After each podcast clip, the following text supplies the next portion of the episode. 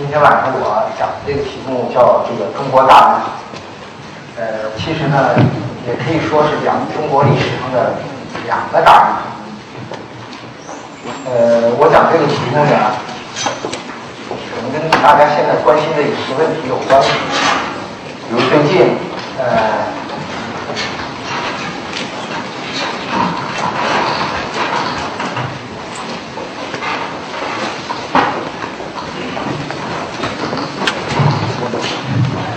最近这个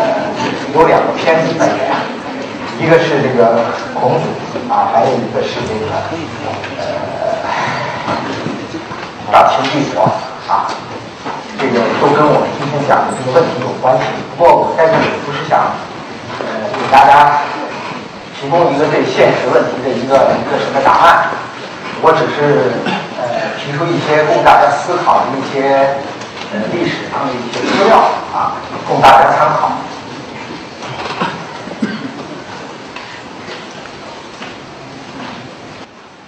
呃，我今天讲的这个题目呢，呃，其实也很简单，就是要讲一下这个我们这个中国是什么样的，它是怎么造出来的啊？呃，而且是中国最初自己把自己造出来的，所以这个话呢要从头说起。呃，第一呢，我就是想说，哦，我刚才抄给大家一首诗啊，就是卢梭曾经写的这首诗啊，就是过去这个中国饱受屈辱的时候啊，这个他喊出这样的声音，就是咱们的中国啊。就是这个中国，我今天也不是要给大家做出一个什么判断，说这个咱们这个中国是好啊还是不好，是吧？主要是这个。呃，讲一下历史上的一些情况。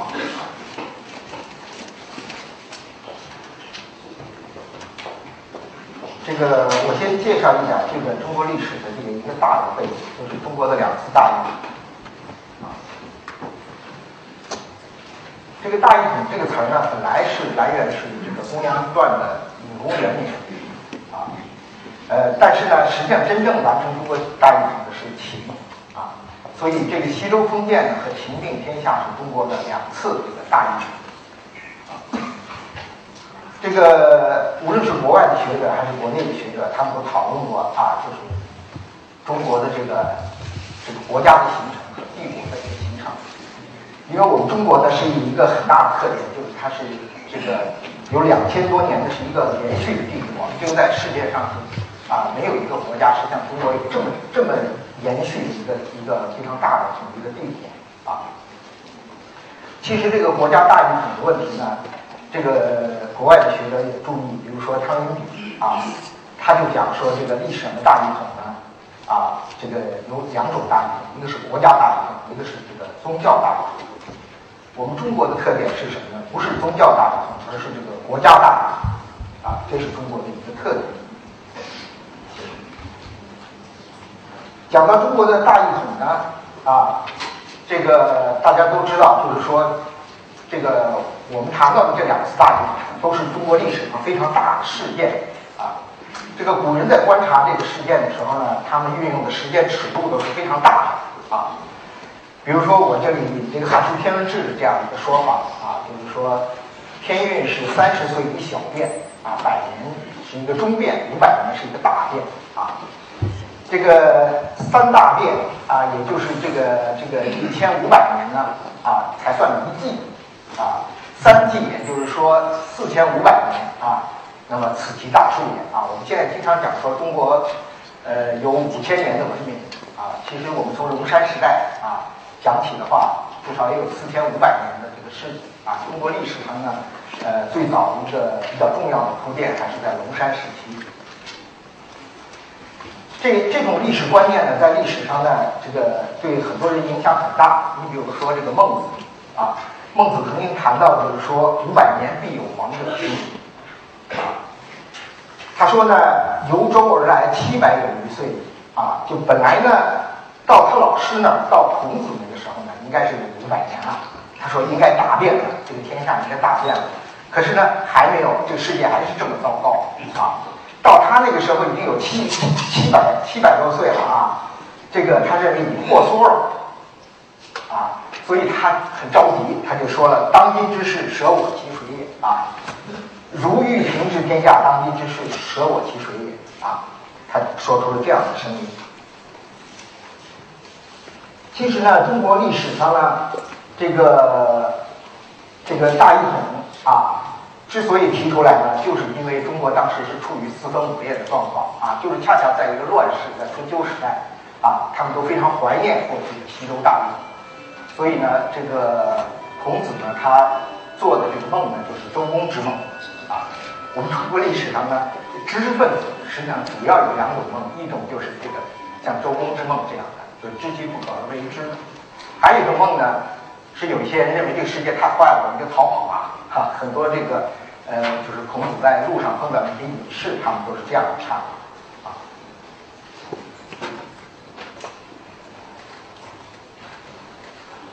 所以本来呢，在历史上这个大一统这个词并不是指秦的大一统，它只是指的是西周的这个大一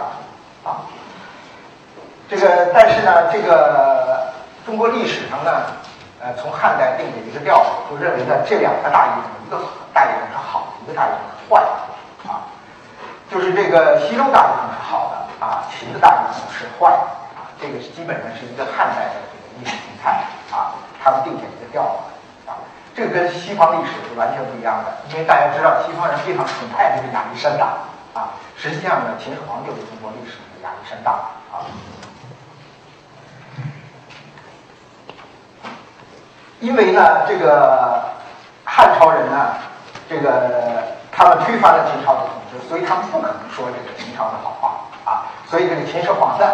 虽然这个中中华大帝国是他奠定的，可是呢，两千多年呢，他一直背着黑锅，和这个亚历山大的遭遇是完全不一样的。啊，讲到这个中国历史上所谓五百年的大变啊，就是这个中国的这个史。史学之父啊，司马迁呢，曾经这个四次啊谈到一个一个重要的预言啊，就是他说周和秦国呢原来是合在一起的啊，这个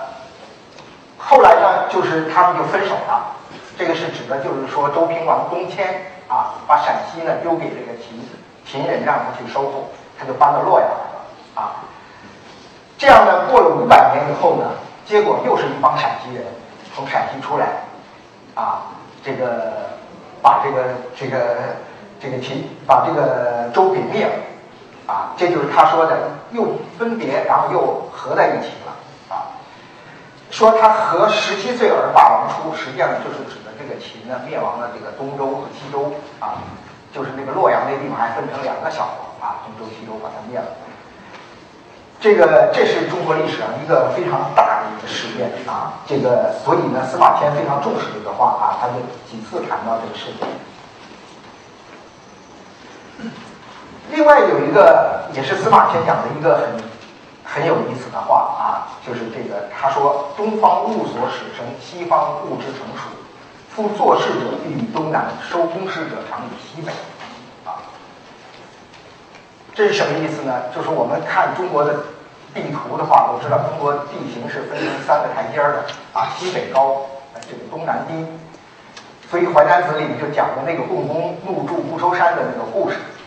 啊，非常形象的描述了中国这块倾斜的大地啊，中国的这个水都是从西北啊这样往往东啊往东流的。这个事情是确实非常有意思，就中国的两次大地震。啊，都是从陕西，陕西人出来，啊，这个所以陕西呢，在历史上被人说成是大有王气，啊，大有王气。这是因为中国原来的这个中心呢，这个中国三代的王都基本上都是在我们现在的北纬三十五度线左右，啊，这个沿着黄河、渭河这样一线，这个王都都分布在这里。而且呢，它更偏向于西北的这个西西部的这个都城，就是说，原来关陇地区是非常重要的啊。他们会从关陇地区呢往东边这个挺进。所以呢，他们就这汉代人得出这么一个印象，就是说，虽然这个东方呢会啊长出很多东西，谁来收庄稼？那个西北人就来收庄稼啊。这是因为呢，中国的西北地区实际上是依托的一个非常广大的，就是欧亚这个大陆的啊这个草原地区、中亚地区啊，它这个地方有很很多很多的这个族群啊，他们都在往这个东南方向的挺进啊，而中国的东南方向呢，就是好像一个大的历史漩涡一样啊，有一些族群进来了，然后有一些又被卷出去了啊，这个。在里面的呢就被称为华夏啊，卷出去的就被称为是夷狄啊，实际上他们是互利依存的啊。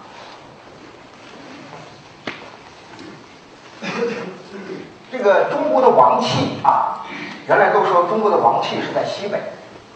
但是有也有一种说法说东南也有王气。这个大家知道长江流域这个我们中国最有历史的一个古都就是南京啊，这个。但是呢，这个南京成为中国的一个王都的，是在这个秦始皇以后五百年啊，所以到了这个这个五百年以后啊，他们说起这个事儿来呢，就说啊，这个说东南呢长期没有王气的原因呢，就是因为秦始皇东巡啊，他找了这个这个一些迷信专家给他这个。呃，把这个东南的王气给压住了，所以呢，这个这个五百年以后啊，这个王气才转到这个东南啊。这个中国的两次大一统都是这个西北征服东南啊，就甚至是连我们近现代啊，就是这个这个共产党打败了这个国民党啊，又是从陕西出发，然后又是打把这个南京给占领了啊。把蒋介石撵到最东南的那个角度去了，就是现在的台湾啊。所以我这里讲这个这个五百年金陵有天子气啊，这个是因为始皇东东游以燕之啊，这个地方就是南京啊。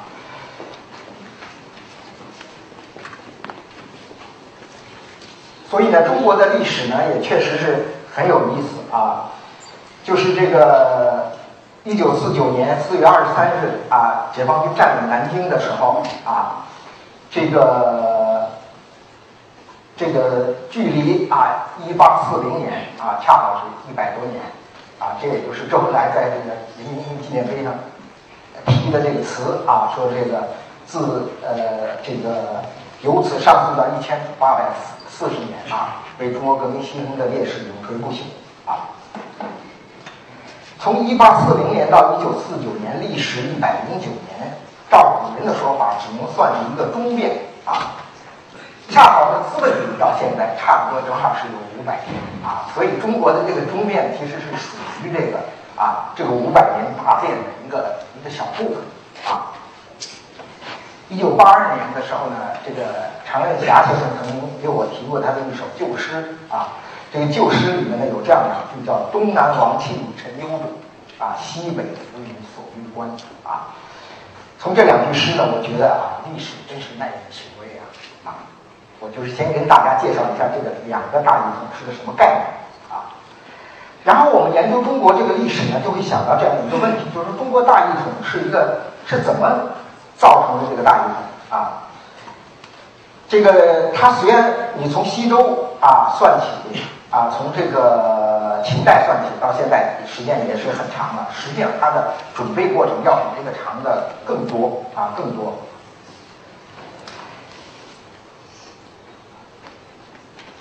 这个中国呢和外国也一样，就是历史上也是有很多很多小国啊。就这些小国怎么会变成一个这么庞大的一个帝国，而且两千多年能够维持下去啊？这的确是一个呃，做历史的人应该思考的一个问题啊。这个小国变大国啊，这个我们古古人就叫做一之啊，就把它统一起来啊。那么这个有一句很有名的话，就是孟子说的啊，说什么样的人才能够统一天下呢？说不是杀人者能一啊。但实际上历史上呢，没有什么统一是不是通过杀人。啊，但是你光靠杀人呢，也是不行的啊。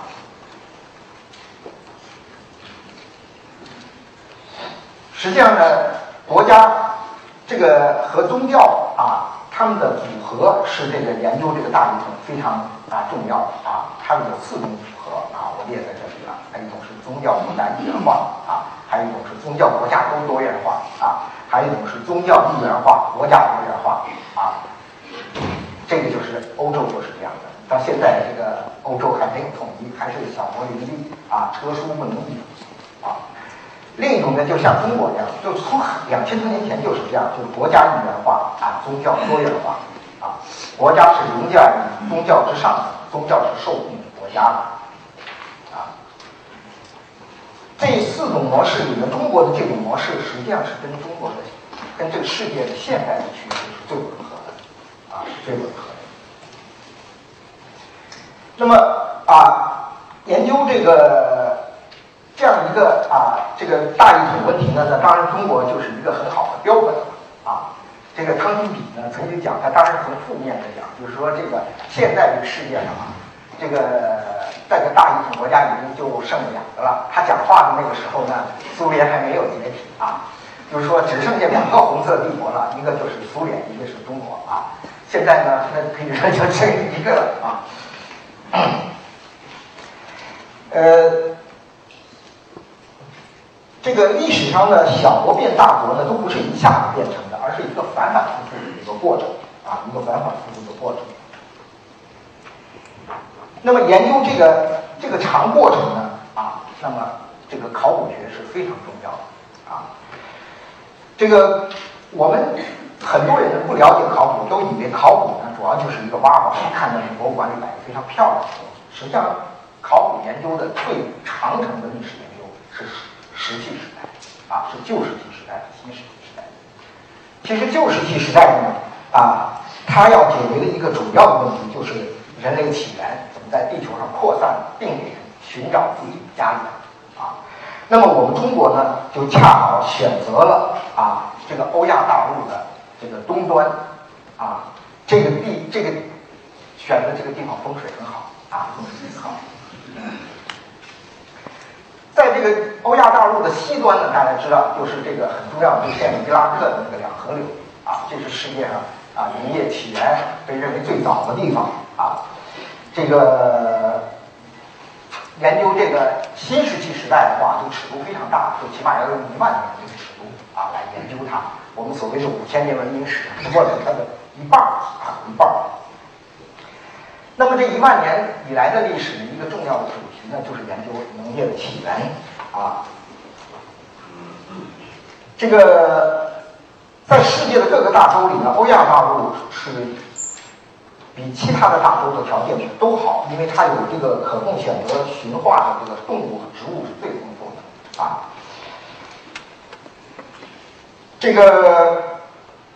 过去呢一讲就都说是两河领域是这个。啊，世界上农业都是从这儿来的啊。最近呢，就是中国的考古啊，这个已经改写历史，特别是我们湖南那个道县玉蟾岩这个遗址啊，啊，它这个发现的这个陶片呢，已经突破了一万年大关，就是说比西亚的那个还要早啊。这个距今呢，啊，就按照比较保守的估计，也是一万四千到一万五千年。所以过去大家说一万年是已经很长了啊。现在中国的这个。呃，这个这个新世纪革命呢发生很早啊，我们的鼻子、骨子和水稻呢啊，都已经有八千到九千年的这个历史啊，兴化的历史啊。当然这方面也有一些各种各样的争论，但是这个大体数字是差的啊。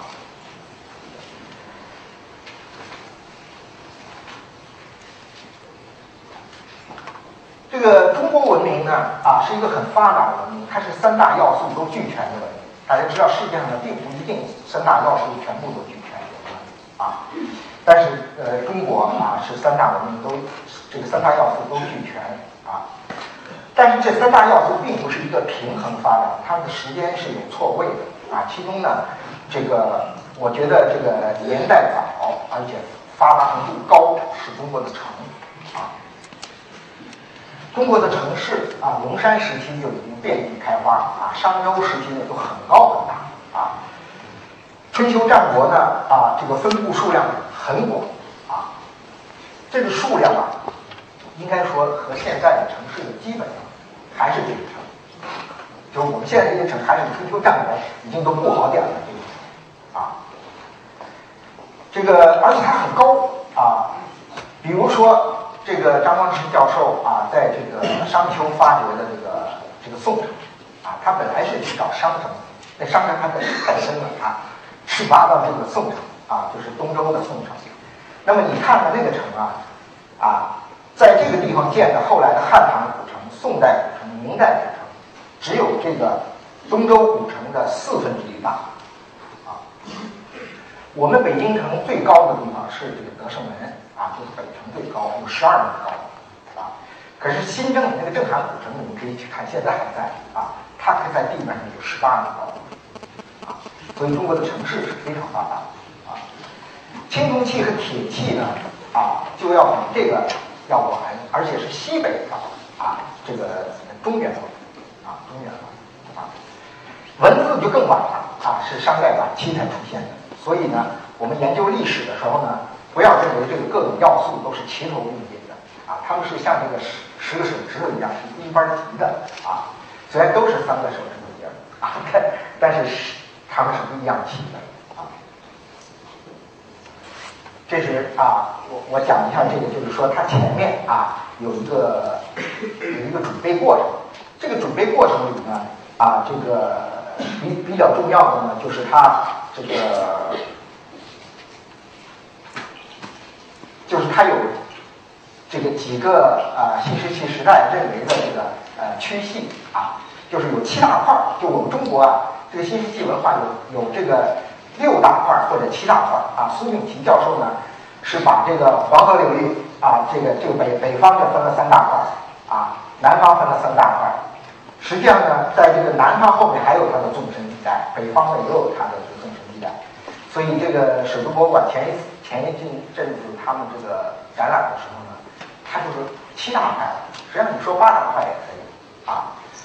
这个这七八大块啊。他们共同啊，来为这个中国的大一统做准备，准备了很长的时间。准备了多长时间呢？啊，这个就是它是等于是，不是怀胎十月，而是怀胎两千年啊！就中国的为了准备这个大一统啊。几乎就是花了两千年的时间为这件事情做准备，啊。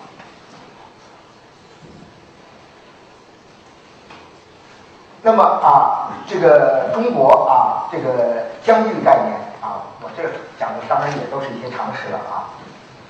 大家可以看到，在这个地图上的啊，这个现代中国的疆域呢，啊，恰好就是这个呃这一块画的线的这一块。中国的核心地区啊，也就是秦帝国的那个疆域呢，加上拉天摩尔讲的四大边疆啊，就是东北啊、蒙古、新疆和青藏啊，这样四大块，这是我们现在的版图。其实中国呢，这个四大边疆呢是有过很多伸缩啊，这个但是它这个核心地区就基本上没有什么改变啊，这就是。这个大清帝国给建立的一个东西。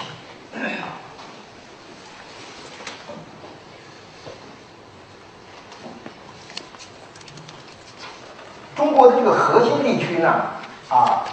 这个《山海经》里啊讲的这个山和海啊，这是两面啊。中国的山区地区呢，有一个所谓的半月形地带，这是考古学家提出的概念啊，就是因为中国有三三级台阶儿啊，这个它这个山地那个地方就构成了一个。重要的一个文化的传播带啊，被人们称作是半月半月形地带。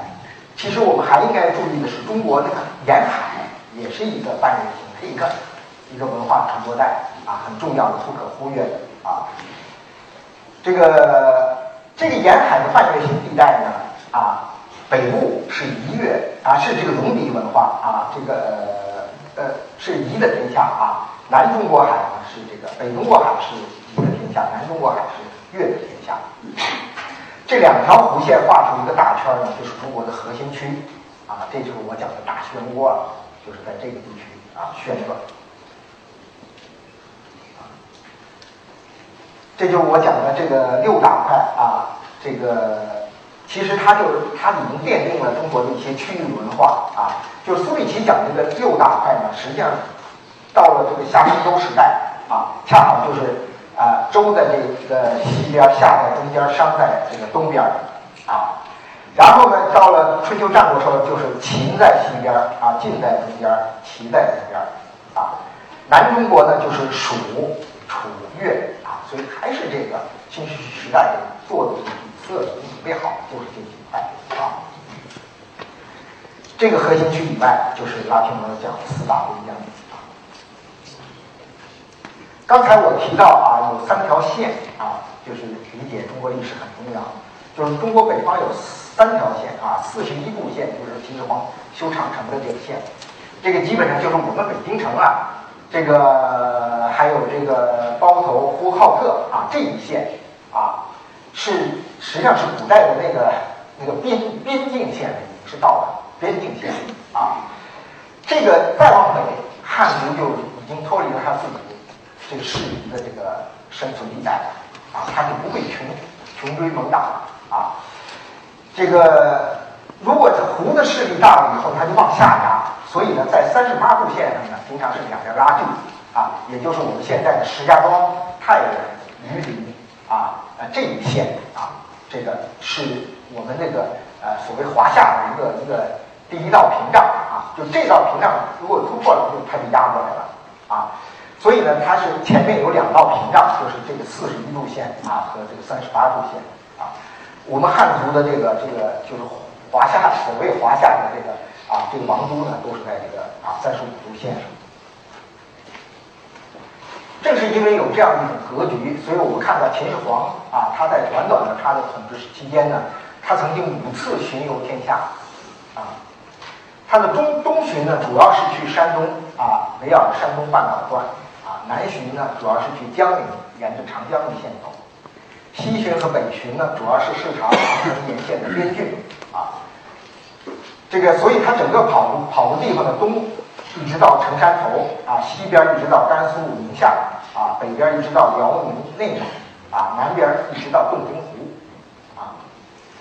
虽然秦啊这个统一天下以后立的三十六郡，是包括很南面的这个闽中、南海、桂林、象郡啊，但是秦始皇并没有越过洞庭湖继续往南走啊，因为。在中国历史上，说实话，这个北方的王朝，他们去跟那个四大边疆的关系啊，都比他们跟那个南方的那个这些地方这个关系更紧密一些啊。所以最近有一个很重要的考古发现，就是在这个这个湖南啊，这个这个龙山县啊，这个发现这个里耶秦简啊，这个城其实不小，人口很多，户数很多，在按照这个古代的人口统计啊，算是一个不小的城啊。结果发现这个竹简呢，这个这个竹简里面，秦秦国的这个竹简里面，发现他讲了一个就三十六郡以外的郡，叫洞庭郡，啊，所以大家觉得很奇怪，说怎么后来就没有了呢？其实那个古代的郡，其实就是他的这个占领天下以后设置的一些军区，啊，就像解放军这个南下到这个湘西剿匪，就是到这个这个里边秦简的这个地方啊去打仗的。啊那个时候也设过中南区啊，就林彪他们也设过中南区，后来就撤掉了啊。所以那个那些郡都是临时设置的，后来就去掉了啊。所以呢，这个古代的时候，就汉代的时候，中央政府对东南沿海的控制相对的薄弱啊，但是这并不等于说这个汉族的势力没有发展到那个地方啊。大家知道汉武帝的时候呢，华南越曾经发四路大军啊，西二路是走云南、贵州。广西啊，东路走广东北部，啊，东路走江西啊，都是这个呃走水路啊，所以古代是用船的，是有楼船有水师的啊。这个其中打这个东越的时候，就打福建的时候呢，还从勾章啊，就是宁波这个地方，用这个海军啊，从海上走来来袭击这个呃福建啊。这个最近也是一个好消息，就是这个勾章古城呢，考古考古学家们也发现了，其实这是中国沿海一个很重要的港口啊。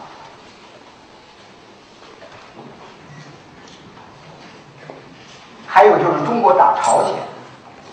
也是陆军是从辽东走的，海军是从山东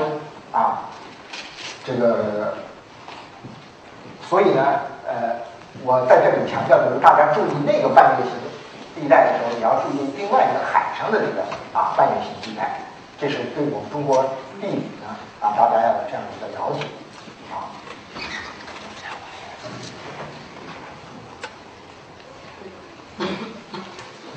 这个我讲一下这个中国的物产问题啊。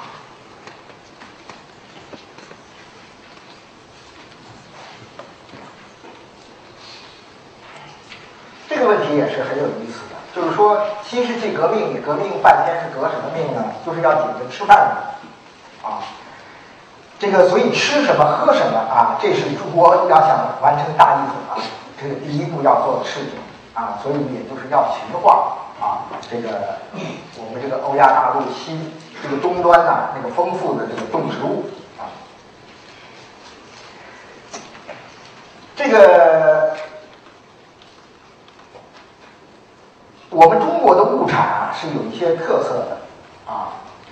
这个写的新石器是应该是那石头的石啊，新新石器这个驯驯化啊，驯化这个。一方面是驯化植物啊，一方面是驯化这个动物。这个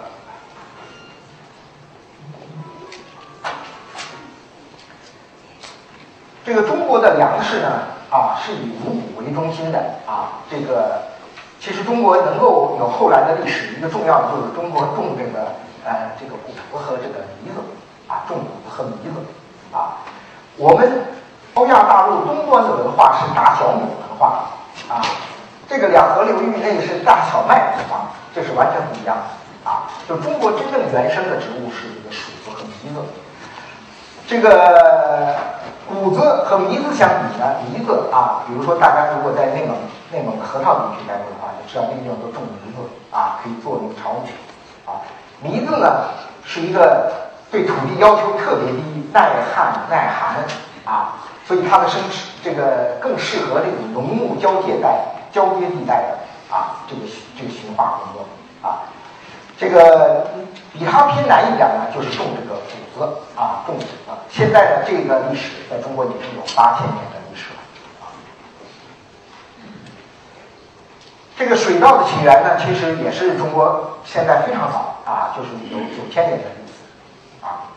五谷里面有有一些东西其实是外来的。就是这个大小麦其实是外来的，但是它不是很晚才来的啊，它是这个呃来到中国也已经有四五千年的历史了啊。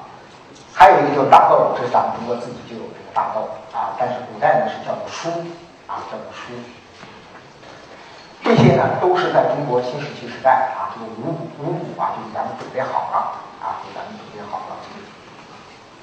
这个我们和这个新大陆呢是。那套植物就完全不一样啊，跟这个呃欧亚大陆这个西端也完全不一样啊。这个明代我们有很多植物就都从这个呃美洲进入中国了啊，像什么这个呃这个玉米啊、红薯啊、呃这个花生啊、啊西红柿啊、南瓜呀等等啊。这里头有一个非常有意思的，你可能要有时间我讲那个时候还有这个就是南瓜的问题是很重要的。呃，中国驯化这个动物呢，啊，这个六畜的历史啊，这个也非常重要啊。那么就是猪啊，其实对于我们来说，这个对中国来说，这个牲畜里面特别重要的是猪啊，特别重要的是猪啊。狗呢，在全世界当然也也是很早的啊。这个牛呢，这个我们是分成这个有有这个黄牛和水牛啊。这个我们都叫牛啊，那么在西方完全就就不是一种牛啊，不是一种东西啊。这个有羊啊，这个都是我们这个很早就驯化的，这个我就不多说了啊。比较大的一个问题呢，还有是是马的问题啊。这个现在知道驯化马的起源呢是中亚啊，这个我们中原地区的马呢是到商代晚期才有的。这个马，因为它很重要，它跟军事的这个有关系。没有马，没有骑兵，没有这个战车啊。这个，但是呢，它是怎么被驯化的呢？我们可以看司马迁在这个《史记》里面讲的时候呢，讲这个草原地区的这个呃这个动物啊，马牛羊啊，这是普通的动物啊。比较奇怪的动物呢，就是有驼驼啊，就是骆驼啊，就是这个双峰骆驼，这个亚洲的双峰骆驼，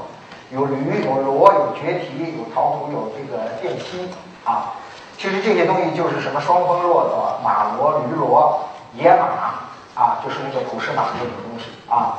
呃，野马、野驴啊，所以马它是它是在这个种群里被驯化的，然后进入这个中原地区的啊。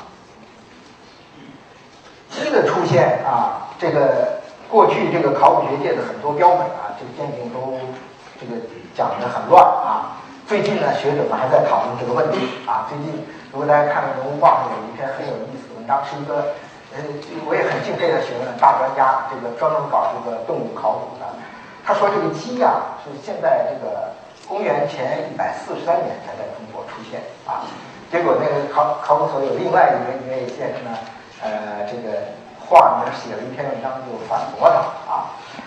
这个其实我们文献里提的鸡太多了，《尚书》《诗经》啊，你看那个徐悲鸿画的画啊，这个这个鸡鸣不已是吧？最有名的一个画就是周武王骂商纣王啊，就是说这个母鸡是不能够。”打鸣的啊，但是这个商纣王很坏，宠着一帮女人啊，这个，那这个要按这个的话，商朝就应该有有鸡了啊，所以这个这个恐怕是把这个鸡说的那么晚啊，恐怕是有问题啊。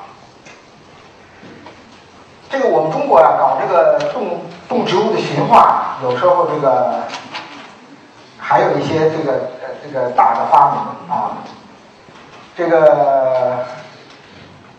比如说茶啊，中国人这个喝茶，这是一个中国的一个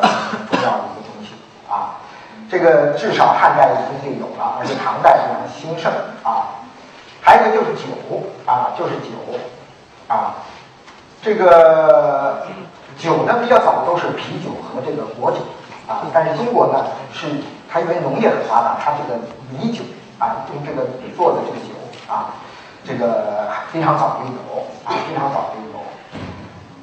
这个，但是呢，当然白酒就是这个蒸馏酒呢，是这个这个宋以后啊才有的啊，而且世界上有这些酒呢，也基本上在这个我们这个之后啊，跟这个元朝是没有关系啊。这个大家都开始喝起酒来了啊。这个我们除了白酒还有黄酒啊，就那个红酥手、黄藤酒的那个啊，那个黄藤酒啊。这个当然，这个也被咱们说成是咱们中国文化的一个特色了啊！说这个现在就是把这个这个电影发通都叫酒文化了啊！这个我记得广告词很有意思，这个五粮液说是经常喝的神魂颠倒，叫中庸之道啊！而且说是中国的五粮液，世界的五粮液啊，这很有意思啊！这个西方的蒸馏酒是你像俄国的伏特加是十四世纪才有的啊，威士忌是十五世纪中才有的，这个都在中国之后啊。而且呢，中国的瓷器是和酒是有很大关系的啊，所以真真正要做酒广化，最好是都做成瓷瓶的。这个中国原来是不用玻璃瓶装酒的啊，都是用瓷瓶装的啊。这个。最大的一个问题呢，中国驯化动物的一个大问题呢是猫，啊，这个猫这个东西呢，又它也不是个义畜啊，它也没什么劲儿，不给人带来什么利益啊，它也没什么好吃的啊，它怎么它怎么驯化的啊？这个过去的很多材料都有问题，所以很多人都以为啊，说这猫是埃及，只有埃及才有猫啊。后来有所谓的欧洲野猫和这个中亚野猫啊，有人推测中国的猫呢是从这个中亚传进来的啊。但是最近呢，有有有几位先生写的文章很有意思，他们都是讲啊，说这个猫这个东西啊，其实不是人去有意把它从野外抓回来进行驯化，而是因为我们的农业太发达了以后啊，这个粮食就多了，你有粮粮窖这个啊，这个老鼠就不请自来了啊。这个老鼠爱大米，这个猫又爱老鼠，啊，所以这个猫是跟它是一个半半生性，它就主动的就钻到人家里来，然后人看见它也还长得还算可爱啊，就接纳了它啊。这个，所以呢，我们文献里很早就提到这个啊，有一种祭祀的仪式叫做迎猫啊，说这个迎猫为其食田鼠啊。所以中国也还不是很晚才有猫的啊，特别是最近呢，就是陕西的考古工作者他们在这个户县，陕西的户县啊，挖到这个猫的骨头。还有这中国呢，经常驯化一些很小的小动物，这个家家养的东西里配一个很重要的蚕，好像小虫子的啊，养养蚕弄丝绸，大家都知道丝绸是中国文化一个很大的特色啊。那么过去我们讲那个丝绸的时候呢，都是用那个就是李济在那个西营村挖的那个半个蚕茧啊。我到台湾的故宫看过这个小蚕茧啊。但是呢，现在很多人一直怀疑这个啊，说这个发掘是不是可靠？但是后来我们又有很多发现啊，证明中国在这个新石器时代很早，我们就有蚕啊。我们中国还养金鱼啊，宋代以后养金鱼，能够把鱼养的千奇百怪的啊。这个我们中国有很多这这方面的发明，我就不多说了啊。但是跟我们这个啊这个大一统这个题目有关系，更重要的准备是什么呢？是中国的一些技术发明啊，中国的技术发明啊。其实中国的这个在这个新石器时代以后，一个最大的问题了，你驯化了植物，你驯化了动物以后。最重要的问题就要驯化人了，啊，要驯化人啊。这个文明的一个核心就是对人的驯化，所以最一开始呢，人就从那个养动物呢，就想到了啊，这个奴隶制，啊，这个去，不管是自己本族的穷人也好，抓来的俘虏也好，啊，把它养起来，啊，而且这个动物驯化的一个诀窍就是要从小动物开始养，啊。让他误以为你是他的爹妈，啊，啊，马上开始啊。这个中国这个驯化人啊，那么中国制度上的一些发明呢，大家要注意它的一些特点啊。没有这个西周官制啊，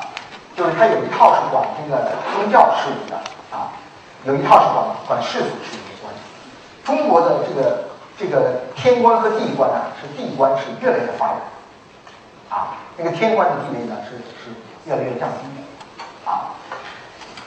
这个就是这个死司徒司马司空这一套啊官职呢是越来越发达，啊，这是一个特点。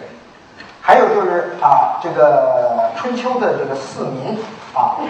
大家知道这个印度有啊，他的那套种姓制度啊，他那个僧侣和武士啊，这个地位很高啊。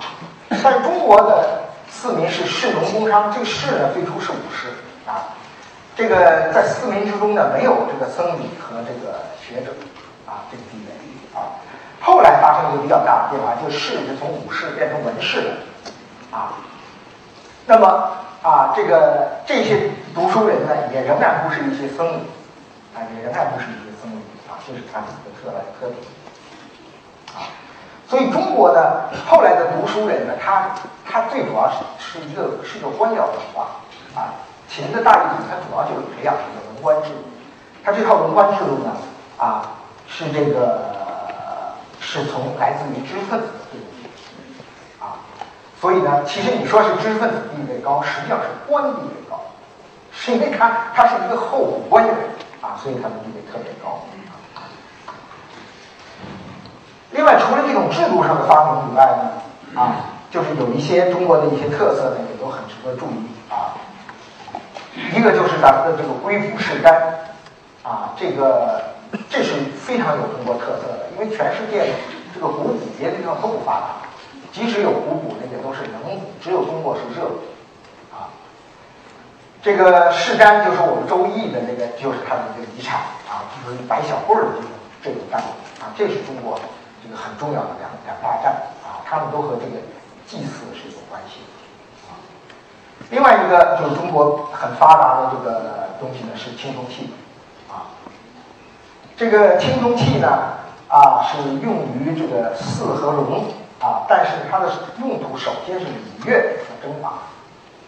啊，不是做生产工具啊。这个中国除了这个大家都知道有这个丝绸之路啊，是现在也有学者提出来说，实际上铜镜。其实你到这个草看这个草原地区的文物展览，到国外去看一些中亚地区啊。呃，俄罗斯啊，他们这个很多这个文物展览，你可以看到什么呢？中国这个出口的东西里面，一个是丝绸，一个就是铜镜。那个中国的铜镜做的太漂亮，做的太漂亮。还有就是玉器啊，玉器呢，当然最初也是和祭祀有关系啊。玉是中国最典型的奢侈品和装饰品啊，就古代的见面礼啊，是经常用的就是玉帛、龟背。和大白马啊，过去说这个奴隶的命不值钱，还不如马。现在人命也不如马呀，那些赛马很贵很贵的？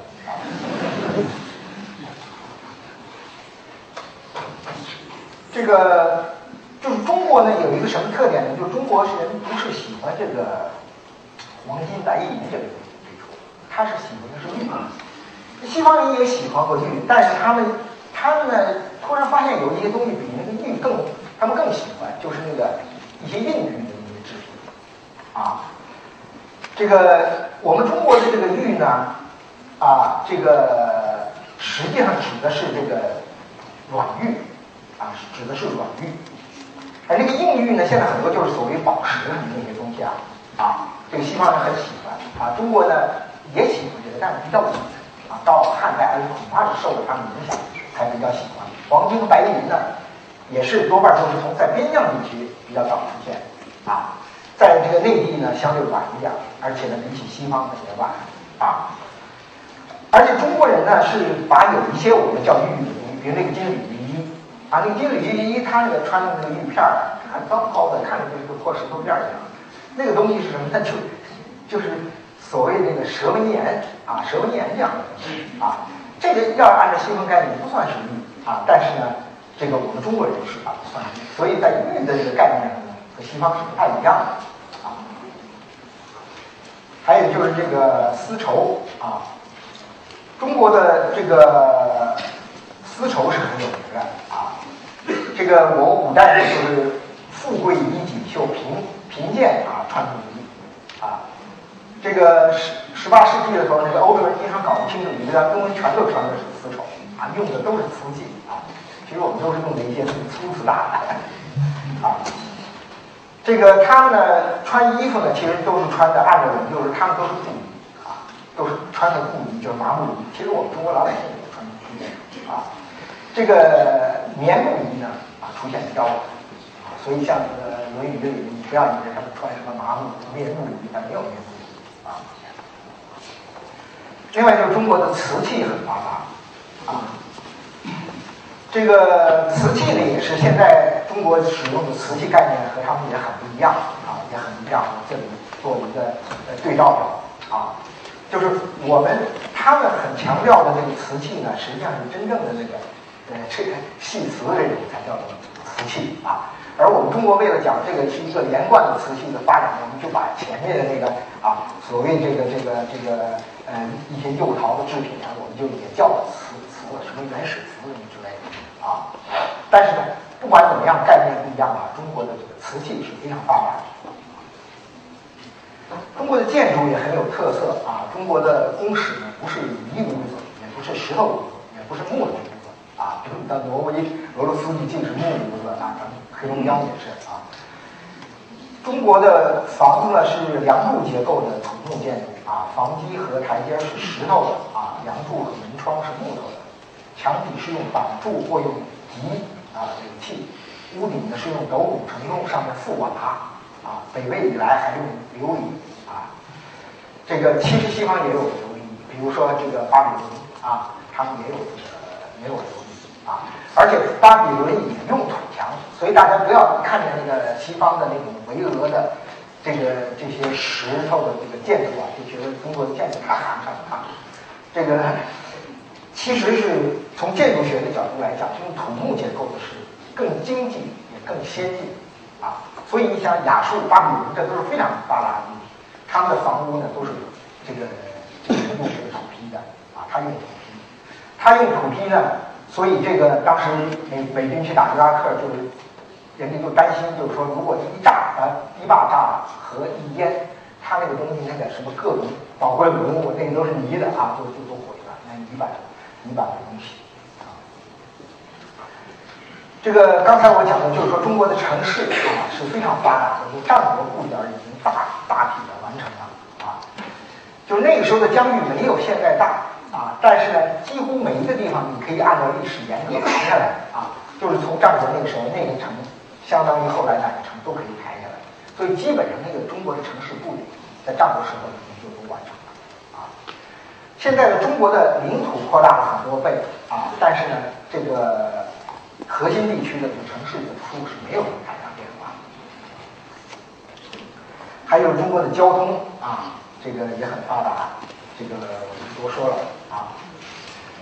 另外一个很突出的是中国的文字啊，就是中国文字呢是一脉单传的啊，在世界上跟别的文字都是不一样的，就是归纳几个最大关系也有中国文字，而且呢这个。最近出了一本书啊，叫《First Writing》，这个他们讲就是全世界的一些专家们来讨论这个文字起源问题。其中他们就谈到说，这个有一些文字呢是偏于宗教方比如像这个埃及啊，当然它也有世俗的，但是它的宗教成分就很大。像这个两河流域呢，他们的楔形文字呢有很多是用来算账啊，这个管理这个用的东西。那么中国的文字呢？是很重要的，它不是以宗教，它和拉丁文不一样啊。这个它是为了统一政务，所以我们比如说到了香港，假如问路问不清，你拿个纸条一写啊，这个人家就看明白了，这个就应该归功于这个秦始皇啊，因为他